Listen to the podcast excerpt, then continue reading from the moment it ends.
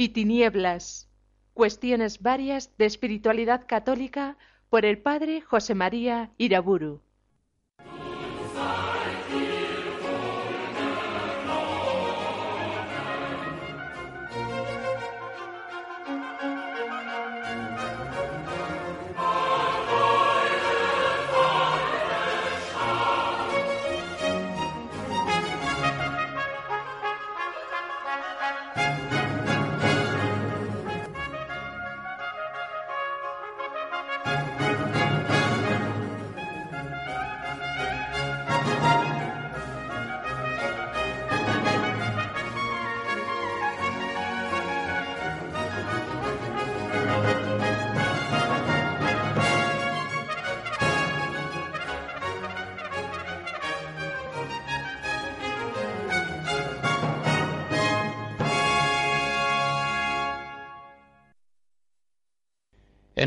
Del Padre, del Hijo y del Espíritu Santo.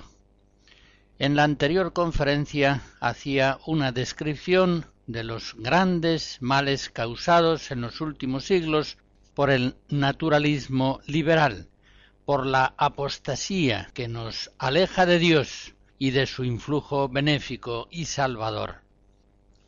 Señalaba la violencia homicida, nunca antes conocida en proporciones semejantes de las guerras, de los abortos innumerables, señalaba el crecimiento de tantos índices negativos, el hambre, la distancia entre los países pobres y los países ricos, la ruptura deliberada con la tradición que arranca a los pueblos de sus propias raíces históricas y hace prácticamente imposible la educación de los hijos, la transmisión de valores en la familia, en la escuela, en la universidad.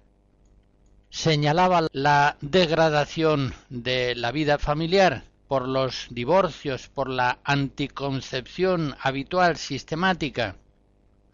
Señalaba el desfallecimiento de la filosofía la multiplicación de la droga, de los suicidios, de la delincuencia, la disgregación interior de las naciones en múltiples partidos contrapuestos, hostiles entre sí. Señalaba también la estética glorificada de la fealdad, que ha venido a ser ya como una forma cultural, al menos en ciertos ambientes, en fin, llegados a este punto de la historia, los cristianos debemos tener la lucidez y el valor suficientes como para declarar abiertamente el inmenso fracaso del mundo moderno. ¿Cómo es posible para un cristiano no ver este mundo con horror?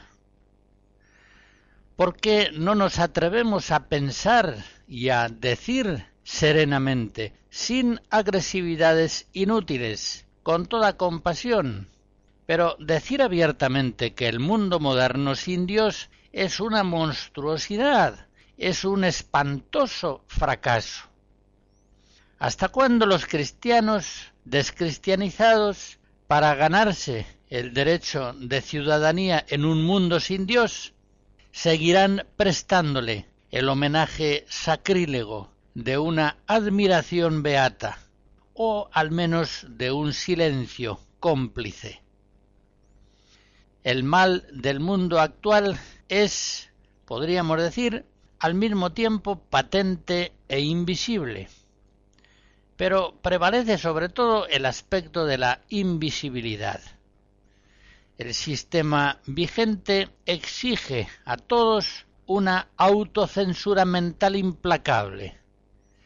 El naturalismo moderno, empeñado en organizar y dar forma al mundo prescindiendo de Dios, incluso contra él, prohíbe en absoluto pensar y más aún decir que vamos mal.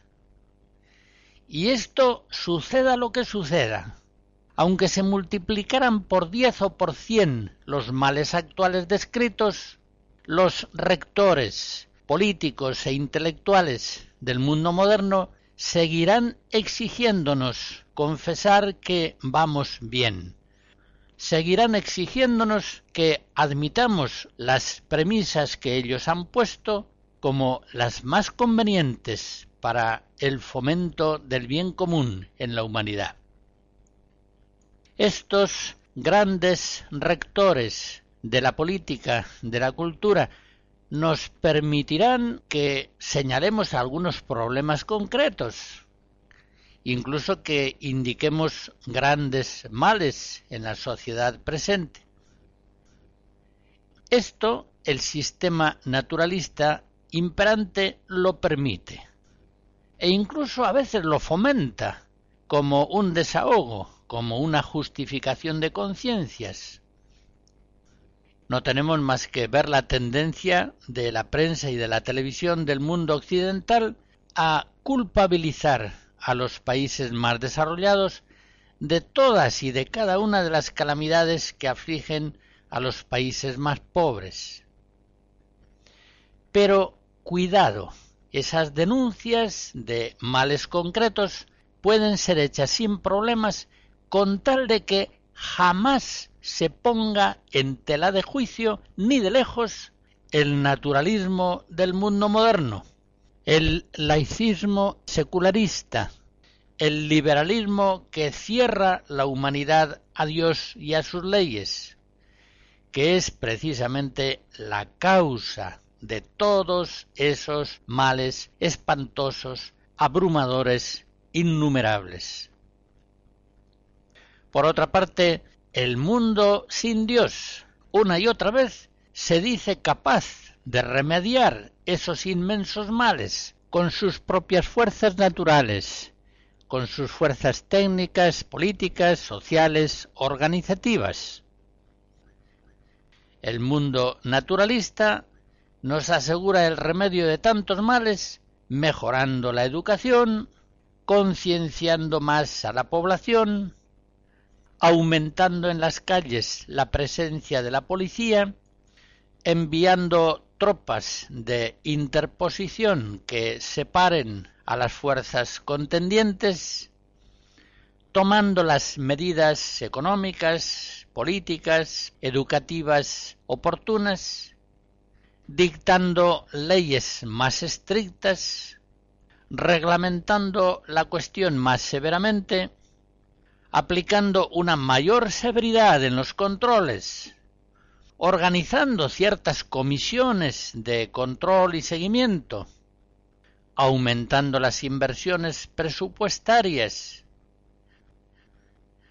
Quede pues claro que los inmensos males que hacen del mundo secularizado un fracaso indescriptible. Son males perfectamente superables partiendo de los mismos planteamientos que rigen el mundo naturalista actual. Qué penoso, qué lamentable resulta ver que tantos ciudadanos dan crédito a estas promesas y ponen en ellas su esperanza y lo que es más lamentable, siempre vemos cristianos mundanizados un día y otro que hacen suyas estas falsas esperanzas, que participan de ellas del mismo modo que los hombres mundanos.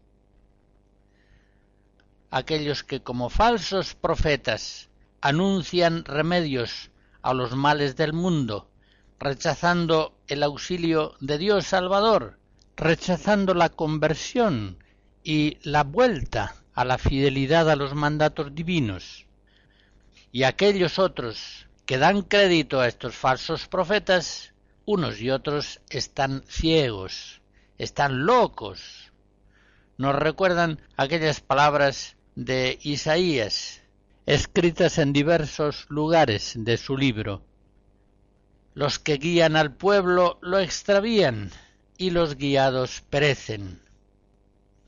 Hace mucho tiempo que somos, Señor, los que tú no gobiernas, los que no llevan tu nombre. Ojalá, rasgases el cielo y bajases, derritiendo los montes con tu poderosa presencia. Cantos religiosos de la antigua Europa cristiana.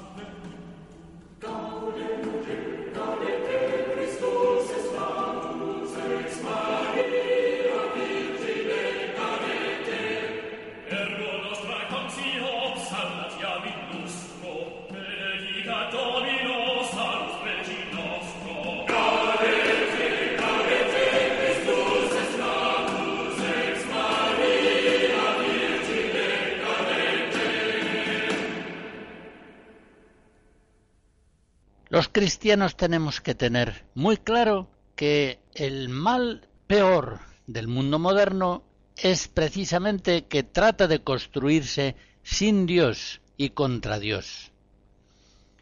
Ante el mal del mundo pecador, no basta cualquier género de diagnóstico, no basta cualquier denuncia.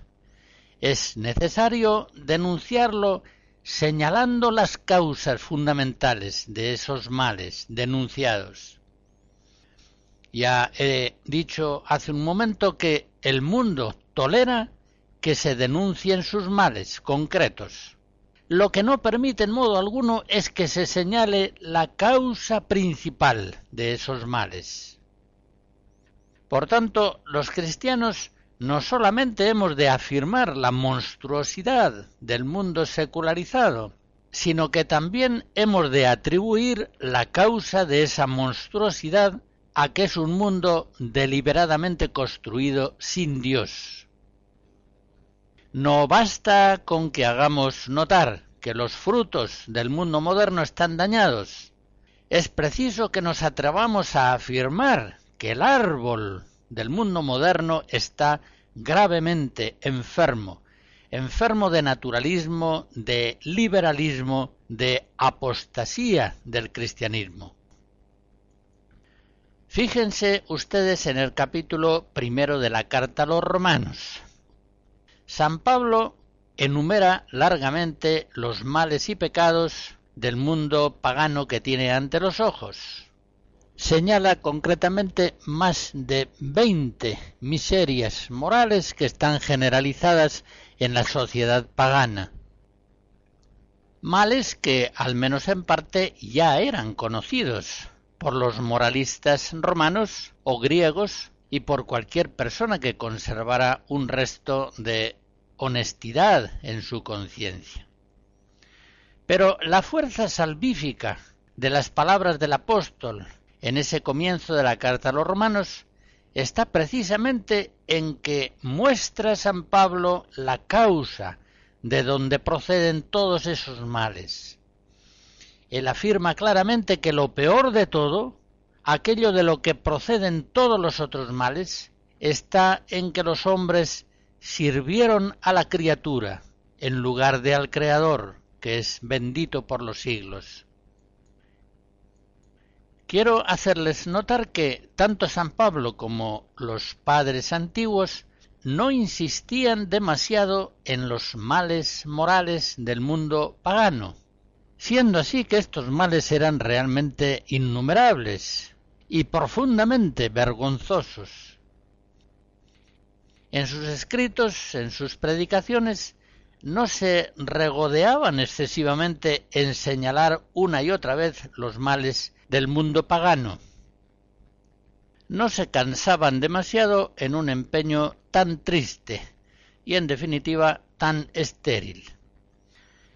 Por el contrario, los apóstoles y los padres antiguos afirmaban con toda su alma, incansablemente, que una vida personal o comunitaria edificada sin Dios o contra Él, una vida humana configurada en el rechazo de Cristo único Salvador del mundo, necesariamente da lugar a verdaderas monstruosidades en el orden de la vida social, familiar, personal, cultural, política, filosófica, en todos los órdenes. Y afirmaban una y otra vez que sólo en Cristo tienen salvación los males terribles del mundo. Solamente Jesucristo es capaz de vencer el pecado del mundo y todas sus siniestras e innumerables derivaciones. Solamente Cristo es el Cordero de Dios que por su palabra y por el sacrificio de su sangre realmente tiene poder para quitar el pecado del mundo. Igualmente, el magisterio apostólico de los últimos siglos ha señalado con frecuencia los males presentes en un mundo que se va construyendo sin Dios. Pero su insistencia no estaba puesta en la descripción de los males, sino en el señalamiento de sus causas.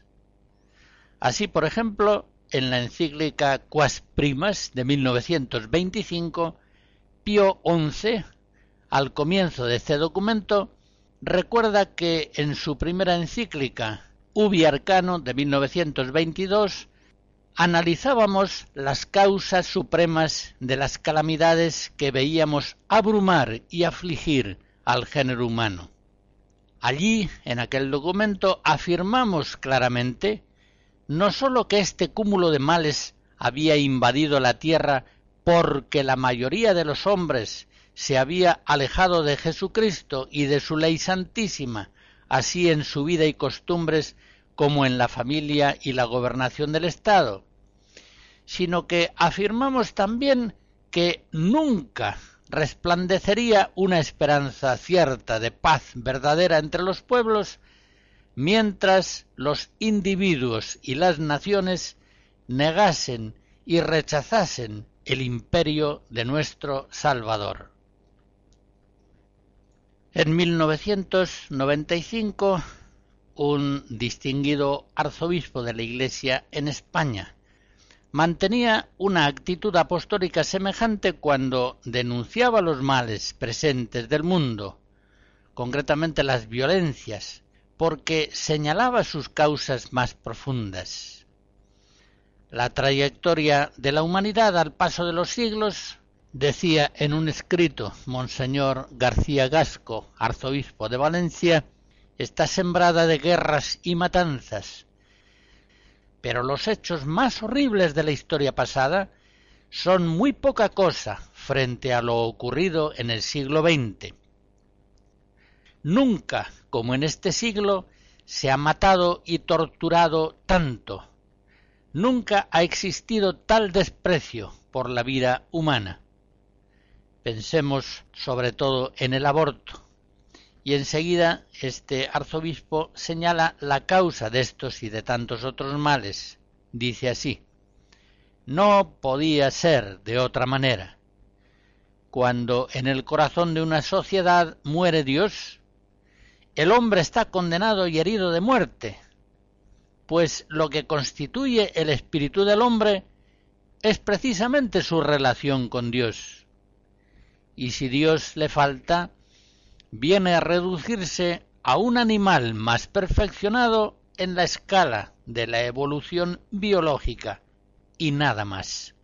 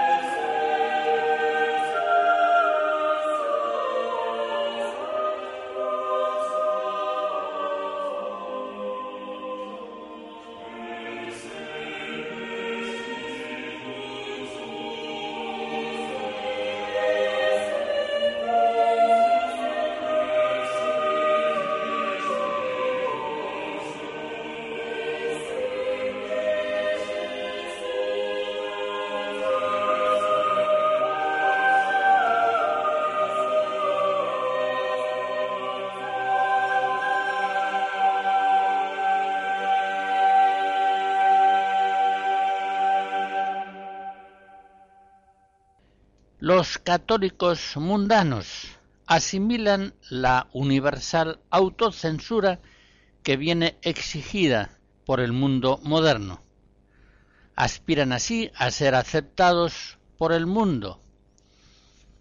Si se atrevieran a pensar, y más aún a decir, que el mundo moderno sin Dios es un fracaso espantoso, estarían entonces dando la razón a los papas antiliberales que desde mediados del siglo XIX e incluso antes denuncian y anuncian males terribles sobre la humanidad que se revela contra Dios y contra su Cristo.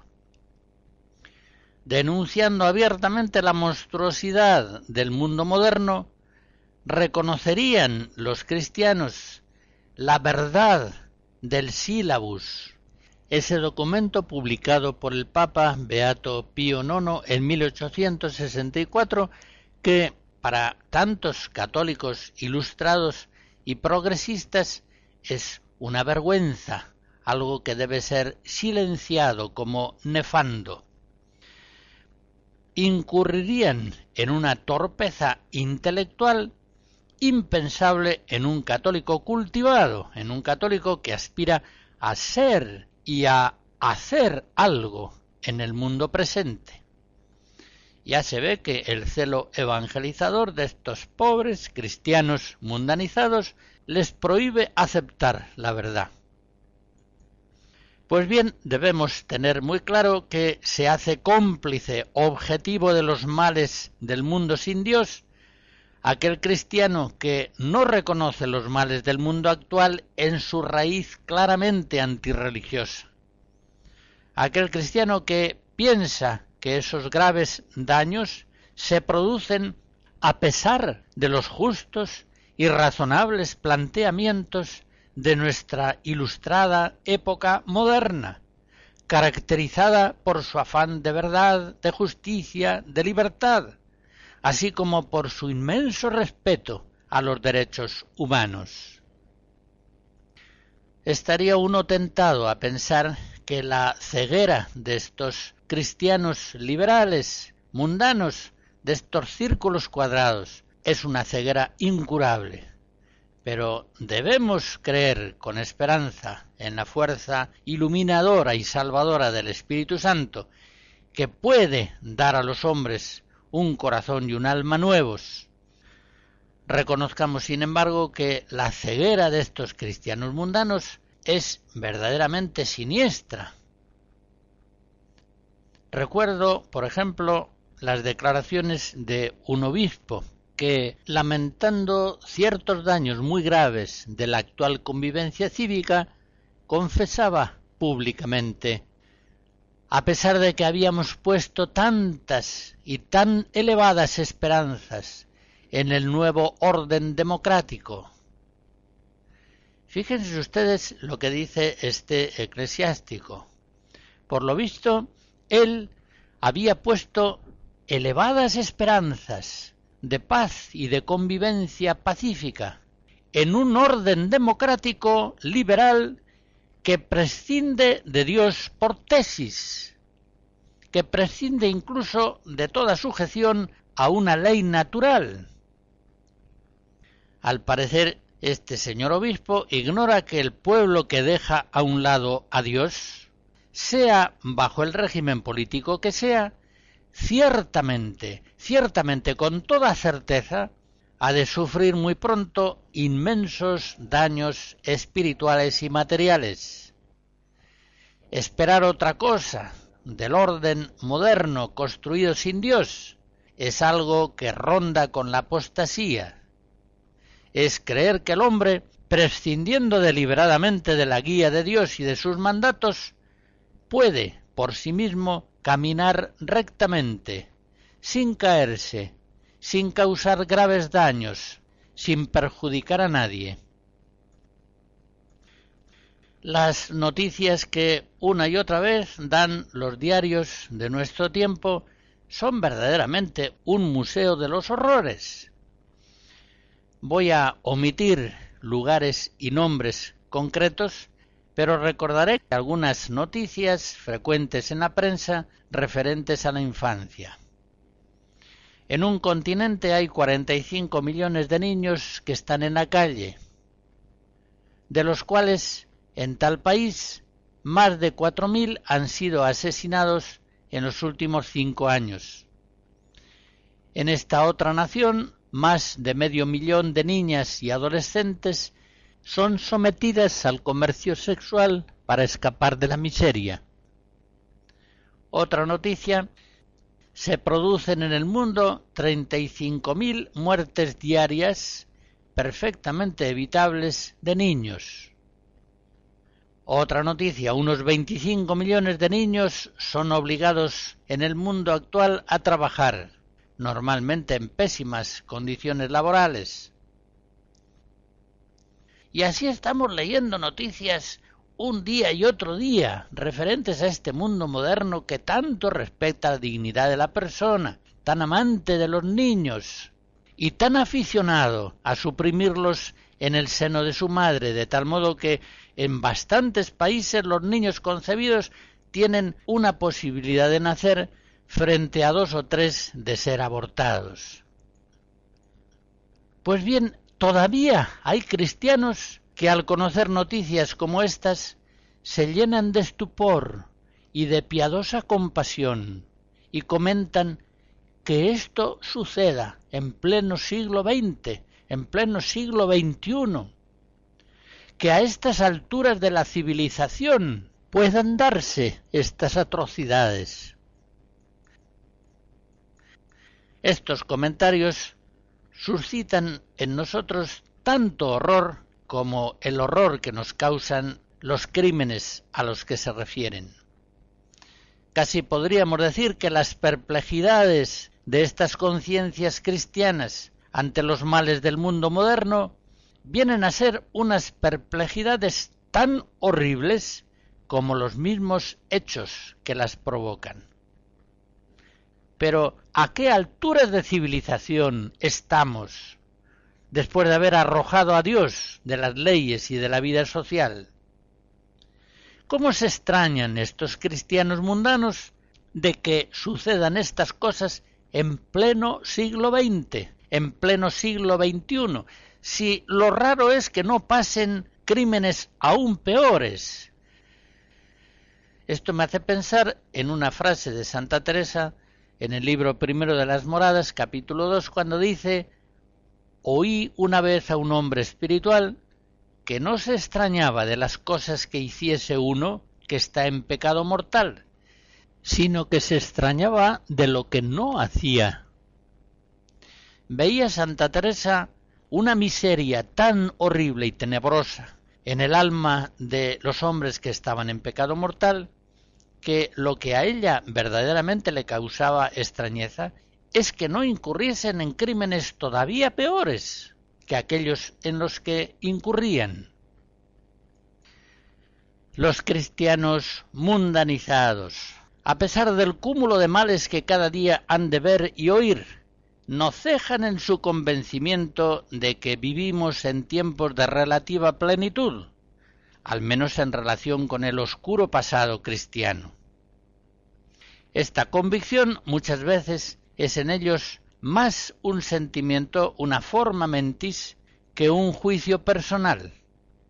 Pero para las consecuencias viene a ser como si se tratase de un convencimiento firme y consciente.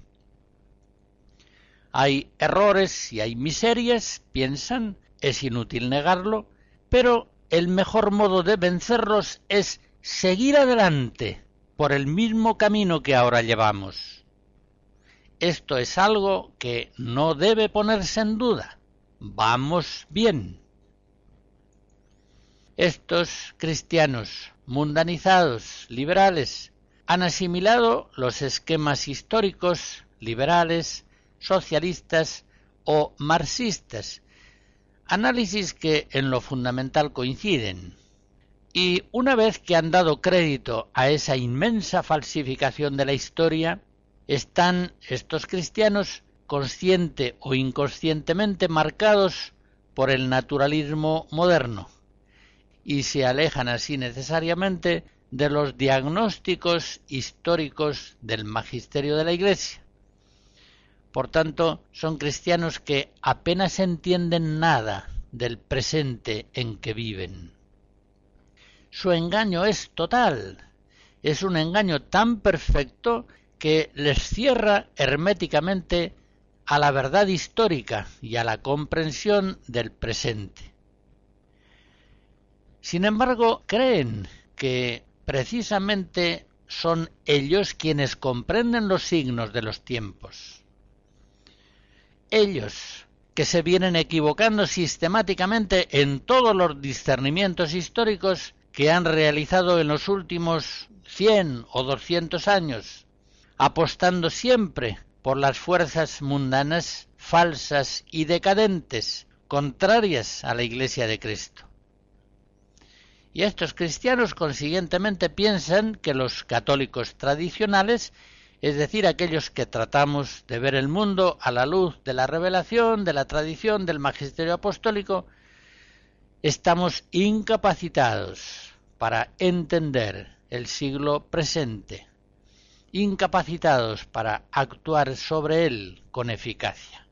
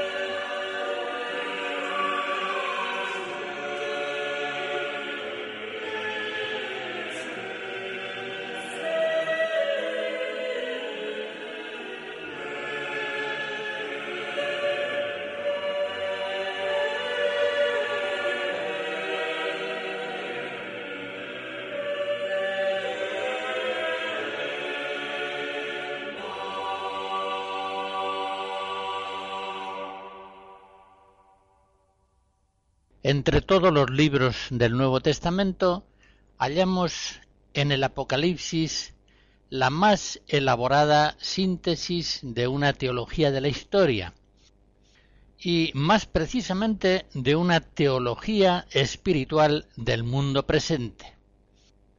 Es decir, encontramos en el Apocalipsis del apóstol San Juan la más elocuente enseñanza de cómo la perfección espiritual de los cristianos en el mundo ha de tener necesariamente una forma martirial. A finales del siglo XX, comienzos del XXI, no es ya un juicio temerario ver en esa larga serie de estados políticos modernos, estados monstruosos, totalitarios o liberales, encarnaciones históricas de la bestia apocalíptica.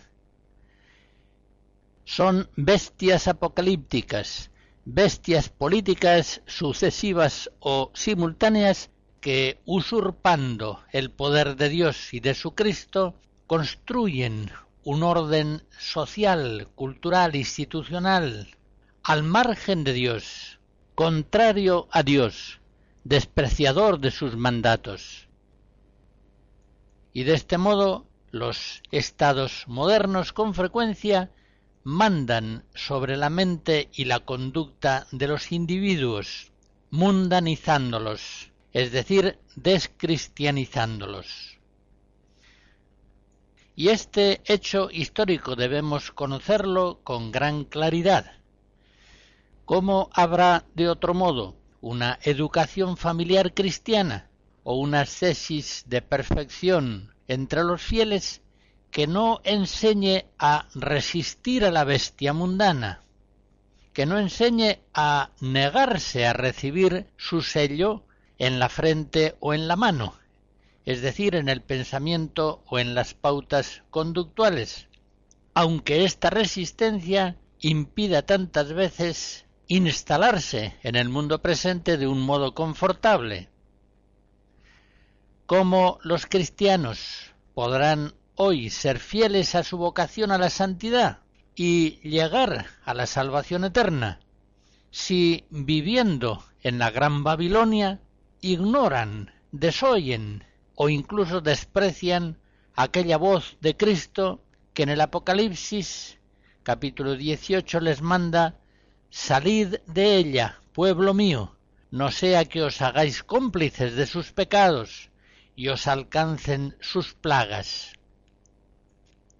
Es muy lamentable comprobar cómo la muchedumbre de cristianos mundanizados no solamente no mira con horror la bestia moderna ateizante, cuyas cabezas visibles están siempre, como se dice en el Apocalipsis, adornadas de títulos blasfemos, sino que, como también enseña el apóstol Juan en el Apocalipsis, siguen maravillados a la bestia.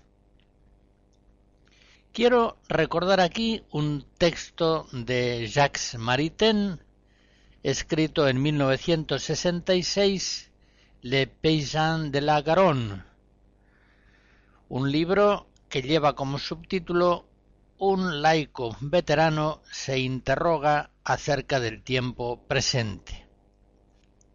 Extractaré algunas de sus profundas y luminosas enseñanzas. Dice así, la crisis presente tiene muchos aspectos diversos. Uno de los más curiosos fenómenos que apreciamos en ella es una especie de arrodillamiento de los cristianos ante el mundo, que se manifiesta de mil maneras. Y sigue diciendo Maritain, el caso es que en amplios sectores del clero y del laicado, aunque es el clero el que da el ejemplo, apenas la palabra mundo es pronunciada, brilla un fulgor de éxtasis en los ojos de los oyentes. Añadiré yo que palabras como presencia en el mundo, o mejor aún, apertura al mundo, suscitan en ellos estremecimientos de fervor. Por el contrario, sigue diciendo Maritain, todo lo que amenaza recordar la idea de ascesis, de mortificación o de penitencia es naturalmente apartado y el ayuno está tan mal visto que más vale no decir nada de él, aunque por el ayuno se preparó Jesús durante cuarenta días a su misión pública. Hace notar Maritain cómo, en cambio, el sexo se va constituyendo en un tema grandioso, sublime, central. Escribe así.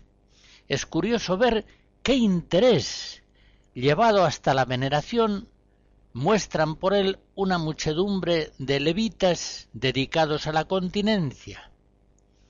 La virginidad y la castidad tienen mala prensa. El matrimonio, en cambio, es fervientemente idealizado. Y Maritain hace notar que junto a esta obsesión por el sexo se da también una obsesión por las realidades sociales. Escribe así.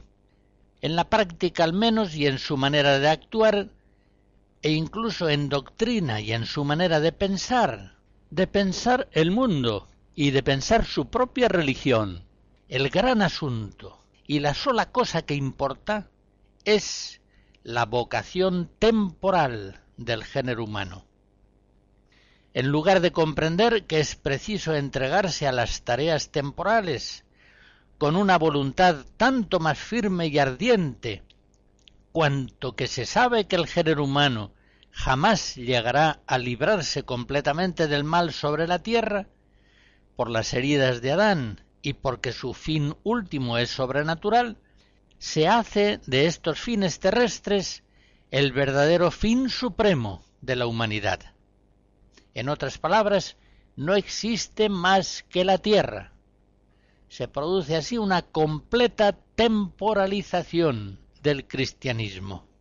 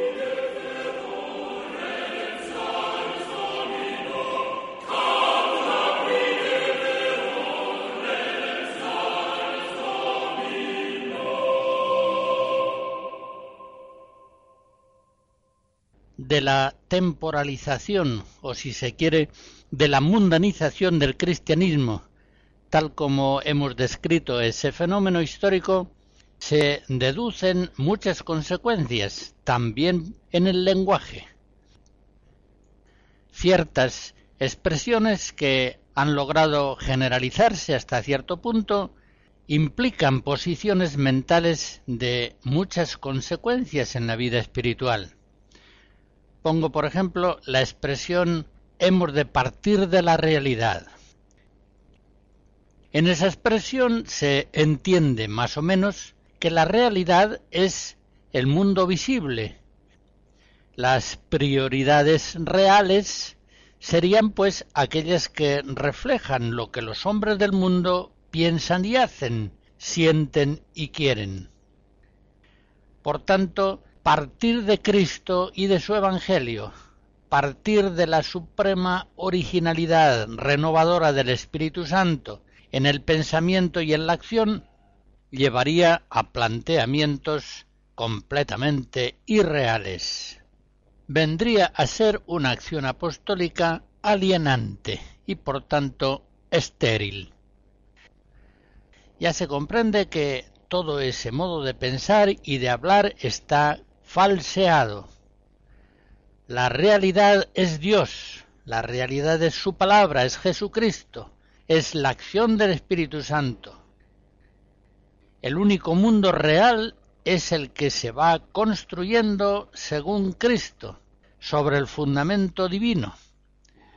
Todo lo que se hace al margen de Cristo o contra Él es vano, es falso, es carente de verdadera realidad, es pura locura, es algo alucinatorio, es algo que sometido a la prueba de la historia y más aún a la prueba escatológica final del fuego, será reducido a polvo. El fuego lo reducirá a cenizas. Es la nada, el absurdo, es el pecado. El mundo visible, indeciblemente efímero, contingente y falseado. El mundo pecador es pasando y dominado en tantos aspectos teóricos y prácticos por la mentira, de tal modo es un mundo irreal que roza la aniquilación, la nada. Por eso, para Santa Catalina de Siena, el mundo pecador es pura vanidad, es nada, es menos que nada. Por el contrario, algunos cristianos mundanizados en este sentido pensarían que cuanto más los cristianos miren al cielo, más torpes se hacen para vivir dentro de las realidades temporales. El Evangelio, sin embargo, nos dice justamente lo contrario. El apóstol San Pablo, por ejemplo, dice en Colosenses 3, si fuisteis resucitados con Cristo, buscad las cosas de arriba, donde está Cristo, sentado a la derecha de Dios. Pensad en las cosas de arriba, no en las de la tierra. Efectivamente, cuanto más los cristianos a la luz de la fe piensan en el cielo, piensan en el fin definitivo de su vida personal, el fin de toda la humanidad, cuanto más presente tienen el fin, más inteligentes y eficaces se muestran al poner los medios que a él conducen, más hábiles se hacen para gobernarse en medio de este mundo temporal tan revuelto y tan mal ordenado. Los santos, los que más han pensado en el fin celestial de su vida y de la vida humana, son los que se han mostrado siempre más eficaces en sus actividades dentro del mundo temporal. Es lógico, así tiene que ser. Las realidades invisibles, todas ellas han de ordenarse a las realidades invisibles. Por eso el apóstol San Pablo dice también en la segunda carta a los Corintios, capítulo 4, que nosotros los cristianos no ponemos nuestros ojos en las cosas visibles, sino en las invisibles, pues las visibles son temporales, pero las invisibles son eternas. Volviendo a la expresión que acabamos de analizar, hay que partir de la realidad. Esa afirmación es perfectamente válida siempre que entendamos por realidad a Dios, a Jesucristo, al Evangelio, a la acción del Espíritu Santo. Esa es la realidad. Y las cosas de este mundo son reales en la medida en que se dejan evangelizar por el Espíritu de Cristo, en la medida en que se van edificando sobre el fundamento de Dios. Ese principio de que hay que partir de la realidad del mundo visible, en el fondo está significando el arrodillamiento de los cristianos ante el mundo presente. Significa simplemente aceptar en una u otra medida el sello de la bestia apocalíptica mundana en la frente y en la mano, y equivale también en uno u otro grado a la apostasía de la fe en Cristo. Los cristianos mundanos ya no ven el mundo como una rampa inclinada hacia el precipicio, por la que se debe ascender con gran cuidado y esfuerzo, siempre apoyándose en la cruz de Cristo. Una rampa en la que es imposible ascender rectamente sin el auxilio de la gracia divina.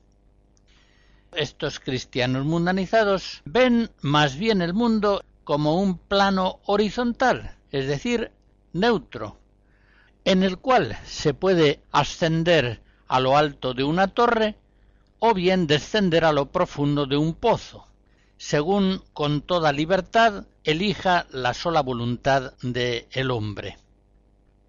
En todo caso, estos cristianos, como he dicho, no ven el mundo secular como una rampa inclinada hacia el mal, sino más bien como un plano horizontal, en el cual igualmente, con la misma facilidad, uno puede realizar ascensiones o degradaciones descendentes. Los cristianos mundanizados son pues hombres que no conocen, no ven la bestia del mundo, aquella que recibió toda su seducción y poder del enorme dragón rojo, como se dice en Apocalipsis 13, sino que consideran la bestia mundana como un animalito inofensivo, si se le sabe tratar, con el que puede jugarse sin ningún peligro grave. En este gremio de cristianos, por supuesto, vemos que en un sentido espiritual uno está tuerto, el otro manco, que al otro le fueron arrancadas las dos piernas y que todos están llenos de terribles mutilaciones y cicatrices causadas por la bestia mundana. Pero ellos siguen pensando del mundo lo mismo que antes de ser destrozados por él. Estos pobres cristianos mundanizados no están en el mundo como ovejas entre lobos, según aquella expresión de nuestro Señor Jesucristo en Mateo 10. No están como ovejas entre lobos, pues ya ellos mismos se han hecho lobos. Son pues cristianos que nada tienen que temer de los lobos mundanos, ya que ellos forman parte de la misma manada. No le temen al mundo, ya que ellos mismos son mundo son cristianos mundanos, por tanto cristianos apóstatas. Aceptaron en la mente y la conducta el sello de la bestia. Son cristianos que adoraron a la bestia y no dieron culto al Señor, único Dios verdadero. De este modo dejaron de ser cristianos muchas veces sin darse apenas cuenta.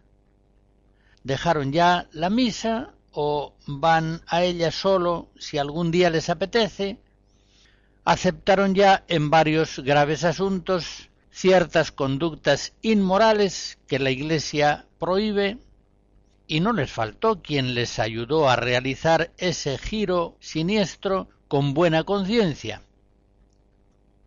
Ellos, y más aún sus hijos, dejarán de ser cristianos sin enterarse. Es la relación entre mundanización y apostasía. Estos van a morirse sin haber sabido antes que estaban enfermos sin que nadie les hubiera advertido de su gravísima enfermedad. En ellos se han cumplido las palabras de San Pablo en 1 Timoteo 3, no supieron guardar el misterio de la fe en una conciencia pura.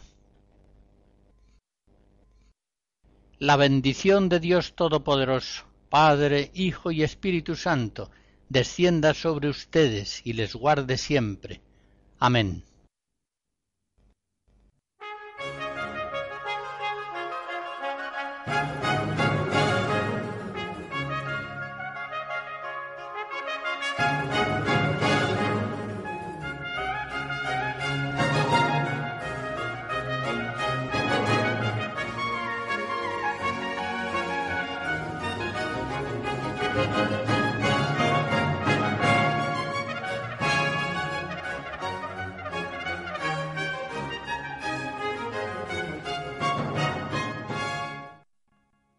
Hemos escuchado Luz y Tinieblas, cuestiones varias de espiritualidad católica por el padre José María Iraburu.